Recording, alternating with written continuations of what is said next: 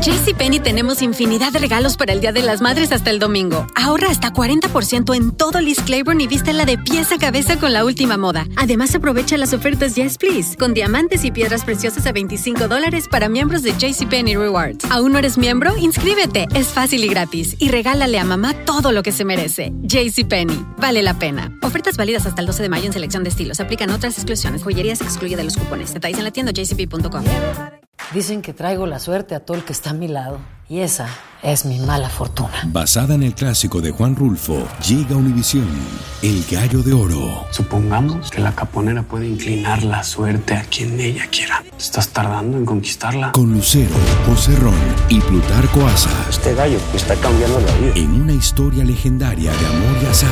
No trates de cambiarme, no lo vas a lograr. El Gallo de Oro, gran estreno miércoles 8 de mayo a las 9 por Univisión.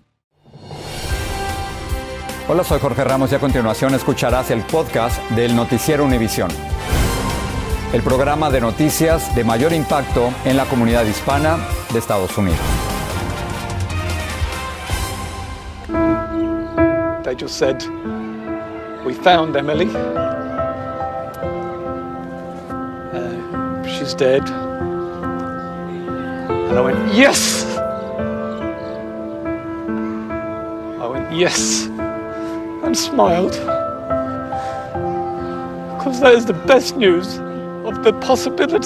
Es el alivio desgarrador de un padre al afirmar que la desgracia de perder a su pequeña niña de 8 años era menor martirio que saberla secuestrada por jamás. Dice que eso habría sido para él una tortura insoportable. Los colosales bombardeos a Gaza asfixian a la población sumergida entre los escombros de un vecindario. Los damnificados no pueden escapar del infierno tras la negativa del vecino Egipto de abrirles un corredor hacia su frontera. Los heridos se desangran ante la falta de suministro y el colapso de los hospitales. Una sobreviviente de la masacre terrorista de 260 personas en el festival musical le contó al secretario de Estado, Anthony Blinken, detalles de su pesadilla. Dijo que está viva de milagro.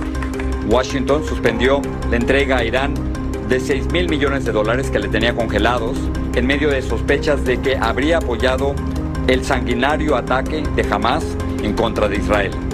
maltratado, pero vivo.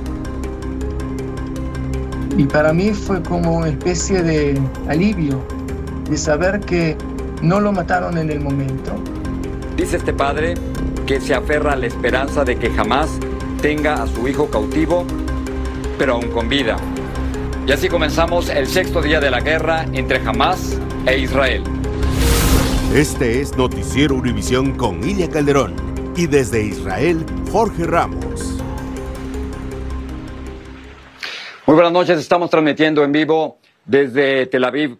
En este sexto día de la guerra uno tiene la sensación de que algo va a explotar, de que algo no va a aguantar, de que esta guerra se está desbordando por todos lados. Estamos aumentando el número de muertos en ambos lados. Hay también bombardeos de la Fuerza Aérea israelí en Gaza. La tragedia en Gaza está creciendo y al mismo tiempo tenemos la sensación de que lo ocurrido el sábado pasado es muchísimo más grande de lo que creíamos originalmente. El primer ministro israelí Benjamin Netanyahu le mostró evidencias, fotografías al secretario de Estado norteamericano Anthony Blinken que está de visita y, y lo que van a ver ustedes, lo que vamos a compartir con ustedes es realmente muy fuerte, son imágenes muy gráficas y se los queremos advertir. Comenzamos nuestro noticiero con Pablo Monsalvo en Jerusalén. El gobierno de Israel se encargó de confirmar lo que nadie quería escuchar, que los sanguinarios terroristas de Hamas decapitaron bebés en uno de los kibbutz donde cometieron una de las peores masacres. Y para zanjar las controversias, hasta difundió fotos con las pruebas. encontramos familias asesinadas en sus casas, niños asesinados en sus camas. Había más de 40 niños, entre ellos bebés, que fueron asesinados. Algunos de ellos quemaron, quemados. I'm thinking the army are going to be here soon. Y en medio del horror, el padre de una niña de 8 años dijo haber recibido con alivio la noticia de que su hija fue asesinada y no raptada después de dos días de angustia en los que esperaba noticias sobre ella. Asegura que prefiere saber que está muerta antes de que secuestrada en manos de los monstruos de Hamas, según sus propias palabras. And I went, Yes! I went, yes, and smiled. Because that is the best news of the possibilities that I knew. En cambio, el padre argentino de un joven que es mantenido como rehén se mostró aliviado después de saber que su hijo, a pesar de todo, continúa vivo. Para mí fue como una especie de alivio de saber que no lo mataron en el momento, sino que se lo llevaron eh, secuestrado para la franja de Gaza. La franja de Gaza se encuentra en aquella dirección. Es muy normal a lo largo del camino encontrarse con este tipo de vehículos y soldados por todas partes. Israel está convencido de que será una muy larga guerra, así lo ha dicho el primer ministro, pero al mismo tiempo están convencidos de que la van a ganar. Netanyahu dijo que cada miembro de Hamas debe considerarse hombre muerto. Las operaciones para eliminarlos y detenerlos no se detienen. Estamos analizando con tecnología de reconocimiento facial los videos subidos a internet. Uno de los asistentes brasileños a la fiesta de música electrónica recuerda cómo salvó su vida pretendiendo estar muerto por horas dentro de un búnker, mientras las granadas y las bombas de gas eran lanzadas hacia allí. Desmayar, yo me acordé, fijé, fingí que estaba muerto, yo me quedé en cuerpos, yo miré, había solamente cuerpos Pablo Monsalvo nos acompaña en vivo desde Jerusalén. Pablo, ¿hay algún tipo de autocrítica en el gobierno de Israel por no haber podido evitar la masacre del sábado pasado? ¿Están diciendo algo? La policía y el ejército tardaron horas en llegar al lugar de los ataques. Un líder de Hamas reconoció hoy que desde hace dos años lo estaban planeando y la inteligencia de este país no se enteró de absolutamente nada. Un alto mando militar dijo, le fallamos a la gente, tardamos mucho, habrá que replantearse, hacer autocrítica, eh, analizar cuáles fueron los errores. Evidentemente muchas cosas salieron mal, pero ahora, dijo este alto mando militar, Jorge, es tiempo únicamente de guerra. Eh, regreso contigo. Pablo, muchísimas gracias. Y ahora vamos a hablar sobre ese festival de música donde murieron cientos de israelíes. Nuestro compañero Enrique Acevedo, el presentador de noticias en, punto de Televisa en México, tuvo la oportunidad de llegar a ese lugar. De hecho, es el primer periodista de un medio en español en hacerlo. Y, y las imágenes que nos presenta Enrique son realmente desgarradoras, muestran lo que ahí ocurrió, cómo esa masacre se extendió. Enrique, vamos contigo. Estamos en lo que fue la zona de campamento de este festival de música en donde 260 personas fueron masacradas. Y digo masacradas porque no hay absolutamente en dónde esconderse, a dónde correr. Sé que hay algunas historias de jóvenes que lograron escapar y resguardarse en algún lado, pero es que aquí es el desierto. Están recogiendo pues partes de, de cuerpos, el trabajo de los servicios forenses que es minucioso, que es cuidadoso y eh, pues lo que queda son todas estas eh, pertenencias de, gente, cobijas, ropa, zapatos, comida, agua que quedó abandonada. Lo que para miles era un fin de semana de fiesta, ahora será recordado como el Festival de la Muerte. We lost a lot of uh, friends, a lot of people, a lot of brothers to the dance floor. Uh, still don't know what happened. El desierto ha sido marcado por la sangre y el terror de cientos de jóvenes. La destrucción de los automóviles, de las tiendas de campaña, de los puestos de comida, de los escenarios, eh, es, es clarísima. Durante nuestro recorrido con el ejército israelí escuchamos al menos dos detonaciones. Vamos, vamos, vamos, vamos, vamos. Y presenciamos el arresto de un ciudadano palestino. Todos vimos cómo le ordenaron que se desvistiera para saber si llevaba explosivos, mientras un grupo de soldados le apuntaba con sus armas largas. Momentos como este se viven todos los días en la frontera. Desde la frontera entre Israel y Gaza, Enrique Acevedo. El trabajo periodístico de Enrique Acevedo. Y vamos a continuar con lo que está ocurriendo en Gaza. Es una es un verdadero desastre humanitario. Naciones Unidas está sumamente preocupada porque Gaza está cercada en estos momentos, no está entrando agua, electricidad ni suministros y la situación pudiera empeorarse. El número de muertos ha aumentado, hay 1.500 muertos, por lo menos 1.500 y 6.600 heridos. Vilma Tarazona tiene las imágenes de lo que está ocurriendo dentro de Gaza. En Gaza las viviendas se convirtieron en tumbas de la población civil debido a los incesantes bombardeos. Los muertos fueron sacados en bolsas. Esta mujer colapsó porque no pudo con tanto dolor. Los vecinos de esta comunidad destruida usaron desesperadamente sus manos para desenterrar como pudieron a aquellos que fueron aplastados por los escombros de sus viviendas. Se repitieron las dolorosas escenas de madres besando a sus hijos ya sin vida. Las ambulancias llegaron en una carrera contra el tiempo con los más pequeños malheridos para tratar de salvarles la vida. Este niño en medio de gritos de dolor llamó a sus padres. Los hospitales no dieron abasto. Los padres también llegaron con ellos en brazos. Esta pequeñita tuvo que ser atendida en el piso. La población civil en Gaza dice que se está ahogando no solo por los bombardeos, sino porque Israel le suspendió los servicios básicos después del ataque sangriento del grupo terrorista Hamas. Mohamed está en la franja de Gaza y tuvo que refugiarse en una casa con 40 personas más. Están eh, destruyendo edificios eh, residenciales, están eh, destruyendo todo. No hay agua, no hay electricidad, no hay luz, no, no hay nada para hacer ahora en la franja. Lo que estamos haciendo en la franja de Gaza por ahora es, esperando la muerte nada más. El padre Gabriel Romanelli tiene una comunidad católica en Gaza. Nos contó que sus iglesias están sirviendo de refugio para católicos y musulmanes. Sin electricidad, sin agua, sin víveres, sin medicina eh, y siendo bombardeados, ¿cuánto más puede subsistir? Pero dijo que se le están agotando los suministros.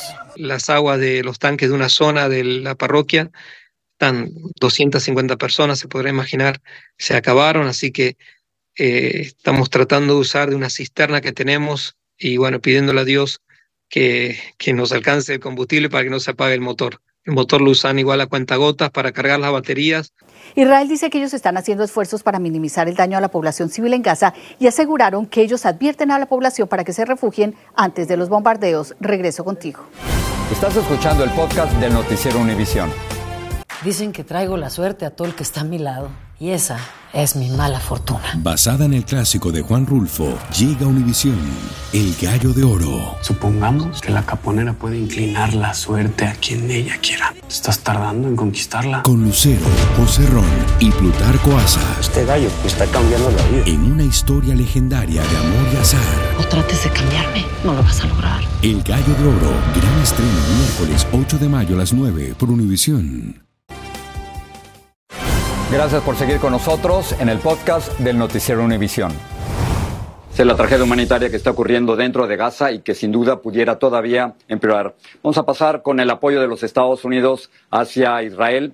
El secretario de Estado Anthony Blinken le ha dicho al primer ministro que Estados Unidos lo va a estar apoyando totalmente mientras aumente el número de muertos estadounidenses después de la masacre del sábado a 27.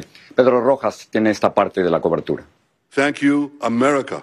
Gracias a Estados Unidos de América, dijo el primer ministro de Israel, Benjamín Netanyahu, tras su encuentro con el secretario de Estado, Anthony Blinken, quien habló del sufrimiento de sus ancestros judíos en Europa y resaltó que ahora lo tiene muy presente. Más tarde describió el horror de fotografías de víctimas del ataque de Hamas que le enseñó Netanyahu. A baby, an infant, riddled with bullets. Un bebé totalmente baleado, soldados decapitados, jóvenes quemados vivos en sus autos o en escondites de sus casas, señaló, y comparó a Hamas con ISIS. Blinken se reunió con sobrevivientes del ataque de Hamas y allí sostuvo un emotivo intercambio con Leor Gilbon, una estadounidense israelita de 24 años.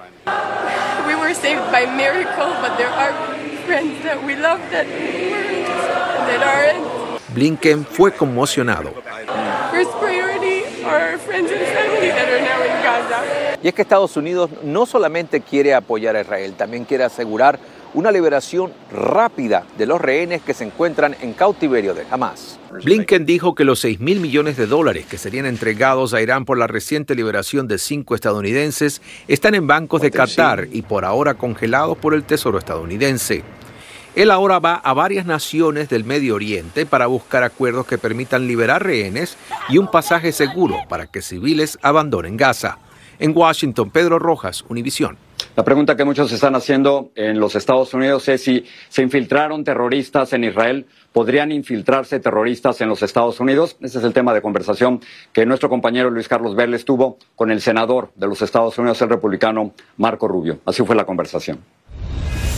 ¿Qué tan preocupados debemos estar acá en Estados Unidos sobre repercusiones acá en el país? Dos cosas que sabemos. Primero, que grupos terroristas como este, específicamente Hezbollah, eh, han posicionado en todas partes del mundo, desafortunadamente en muchas partes de América Latina también, a individuos que están ahí para tomar acción en un momento determinado. Es parte de una estrategia de Irán que si se encuentra en guerra con Estados Unidos puede, como manera de amenazar a este país, eh, utilizar estos grupos para tomar actos eh, terroristas en la región, en contra de americanos en la región y en contra dentro de este país. Más de esta entrevista en línea de fuego en Univisión Noticias 24-7. Ilia, paso ahora contigo. Gracias, Jorge. El cerebro detrás del ataque perpetrado por Hamas es Mohamed Dif. Él es el jefe militar de este grupo terrorista en la franja de Gaza. Su nombre real es Mohamed Ibrahim al-Masri. Nació en el 1965 en el campo de refugiados de Khan Yunis. Desde el 2001 no se conoce una imagen suya. Ha sobrevivido a varios atentados. Dicen que tiene las nueve vidas del gato. Su esposa y sus hijos murieron en un ataque israelí en el 2014. No usa teléfonos inteligentes y tampoco satelitales para evitar ser detectado. Gracias por seguir con nosotros en el podcast del Noticiero Univisión. La Cámara de Representantes continúa sin presidente. Los republicanos no se ponen de acuerdo para elegir a uno.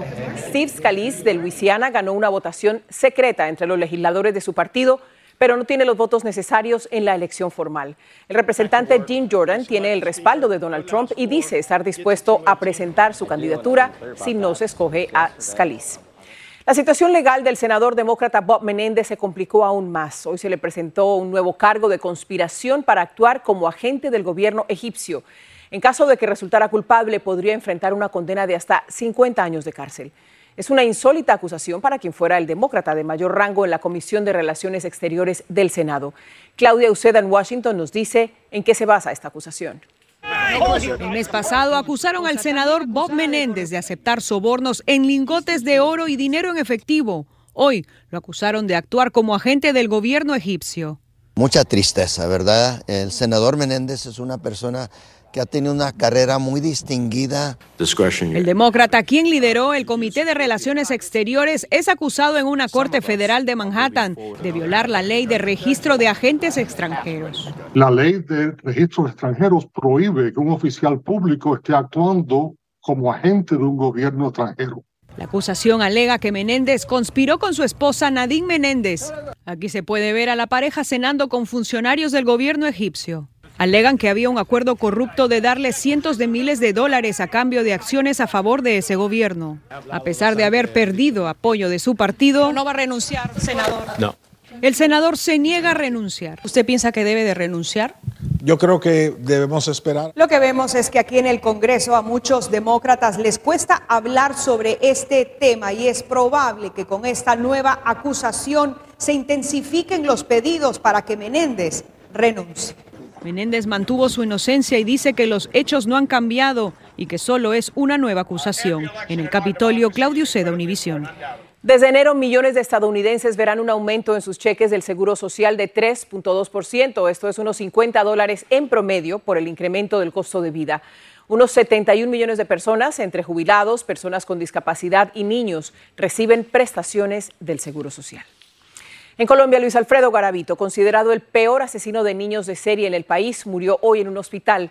Garavito confesó haber asesinado a más de 190 niños de entre 8 y 16 años, a quienes secuestraba y abusaba haciéndose pasar por monje o enfermo o indigente o vendedor callejero. Las autoridades dijeron que falleció en Valledupar, donde cumplía su condena en prisión. Vamos a pasar con León y un adelanto de la edición nocturna. Gracias, Ile. Amigos, esta noche una figura relevante dentro de la estructura del grupo terrorista Hamas ha llamado al mundo musulmán en general a protestar activamente el día de mañana. Eso ha elevado la preocupación por posibles ataques terroristas. En la edición nocturna esta noche veremos a detalle las medidas que están tomando en Estados Unidos. Eso y más en la noche. En Israel hay una enorme población de origen árabe, cerca del 20%, es decir, unos dos millones de personas, y tienen una posición política muy distinta a la del gobierno israelí. Así que esta mañana viajamos a Jerusalén para hablar con algunos de ellos y como verán en este reportaje, comenzamos con unos tacos. Tacos en Jerusalén en medio de la guerra. Luis Cruz abrió la primera taquería en Jerusalén, pero con la guerra se quedó sin clientes y ahora le envía comida a los soldados en el frente de batalla. Y desde hace dos días empezamos a colaborar un poco con la ciudadanía aquí en Jerusalén y con los soldados que realmente me llaman y me dicen, oye, nos puedes donar un poco de comida y con mucho gusto lo hacemos. Jerusalén está casi vacía por el miedo y por la guerra. Prácticamente no hay turistas, pero aún quedan los rezos en el muro de los lamentos. Nos encontramos frente al muro de los lamentos en Jerusalén. En otra ocasión aquí habría decenas de miles de personas, pero este no es el caso. La guerra lo ha afectado absolutamente todo. A lot of people afraid, yes. But it's, you see, it's nothing. Los pocos puestos que están abiertos en Tierra Santa casi no venden, pero entre la población árabe, casi dos millones en todo el país, hay un constante lamento por la forma en que ellos son tratados por el gobierno de Israel. In Gaza before the war there was no water, no electricity, no work, no income, no food, no good life, no nothing. Por algo, este es el conflicto más difícil de solucionar en todo el planeta. Mientras tanto, en un hospital de Jerusalén, Diana y Moshe Rosen se recuperan de sus heridas. El, tiroteo afuera. Y yo le digo, no me quiero morir. Quiero ver a mis hijos, a mis nietos, a mi familia. A ambos nos hirieron las manos. Este dedo que me tuvieron que cortar la mitad. Le tuvieron que apuntar, tuvieron que apuntar, parte del dedo. Está más chiquito que este. El sábado pasado fueron secuestrados por militantes de Hamas de su casa en un kibutz a cuatro kilómetros de Gaza. Cuando de pronto escuchamos golpes muy fuertes en la puerta. ¿Del refugio? Eh, no, no de la casa. En la puerta de la casa y gritos en idioma árabe. Los dos, con heridas de bala, fueron obligados a meterse en un vehículo, pero ellos se negaron. Lo que tú dices, que estamos secuestrados. Y, y bueno, no, nos repite que nos que vamos, vamos con ellos, que hay un automóvil que los está... así todo el tiempo. Diana y Moshe no saben bien qué pasó, pero en lugar de llevárselos a Gaza, los terroristas los dejaron regresar a su casa que encontraron destruida. Que ahí arriba hay un Dios y que nos protegió y que hizo un milagro. Esta es una de las pocas historias que hemos encontrado con un final relativamente feliz. Hay muchos otros familiares que todavía hoy siguen buscando a sus parientes rehenes. Esto es todo desde Tel Aviv. Gracias. Buenas noches, Cilia. Buenas noches a ti. Buenas noches, Jorge. Como siempre, gracias a ti, a todo nuestro equipo y a todos los periodistas que están informando sobre esta brutal guerra. Gracias. Buenas noches. Nos vemos mañana. Así termina el episodio de hoy del podcast del Noticiero Univisión. Como siempre, gracias por escucharnos.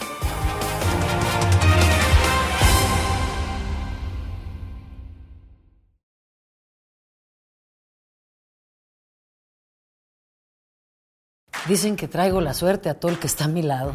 Y esa es mi mala fortuna. Basada en el clásico de Juan Rulfo, llega Univisión, El Gallo de Oro. Supongamos que la caponera puede inclinar la suerte a quien ella quiera. ¿Estás tardando en conquistarla? Con Lucero, José Ron y Plutarco Asa. Este gallo está cambiando la vida. En una historia legendaria de amor y azar. No trates de cambiarme, no lo vas a lograr. El Gallo de Oro, gran estreno miércoles 8 de mayo a las 9 por Univisión.